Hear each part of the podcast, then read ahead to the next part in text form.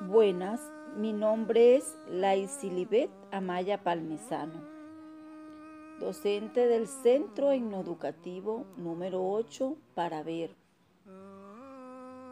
sede principal, docente del grado preescolar y primero.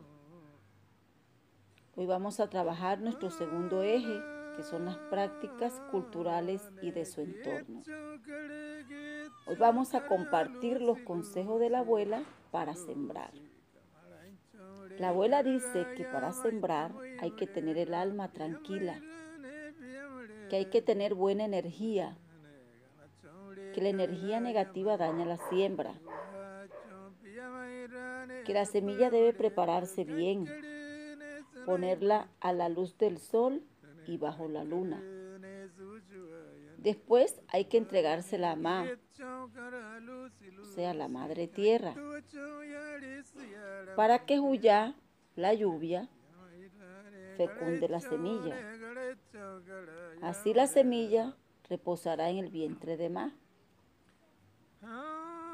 Solo puede sembrar la persona que sea preparada por el sabedor cultural de no ser así, las plantas no tendrán buenos frutos, o sea que no habrá buena cosecha.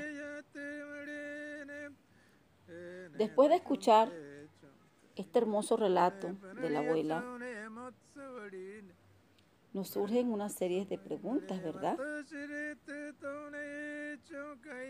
¿Quién debe sembrar? cómo debe estar la persona que va a sembrar, cómo debemos preparar la semilla,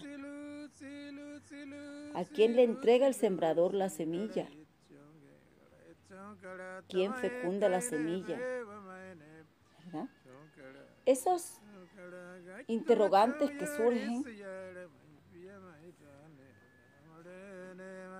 nos llevan a reflexionar sobre la importancia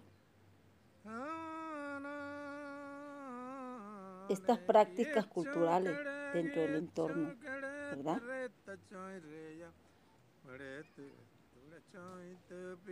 Y son prácticas básicas porque son del sustento, son de la siembra, de los alimentos que consumen los guayú. siembras importantes como el maíz, el frijol, la patilla, el melón y muchísimos más que utilizan ellos dentro de, de su entorno. Esperemos les haya gustado y nos veremos pronto. Gracias. વણે પિયાને વણે પિયાને શિયાળે કડગ યમય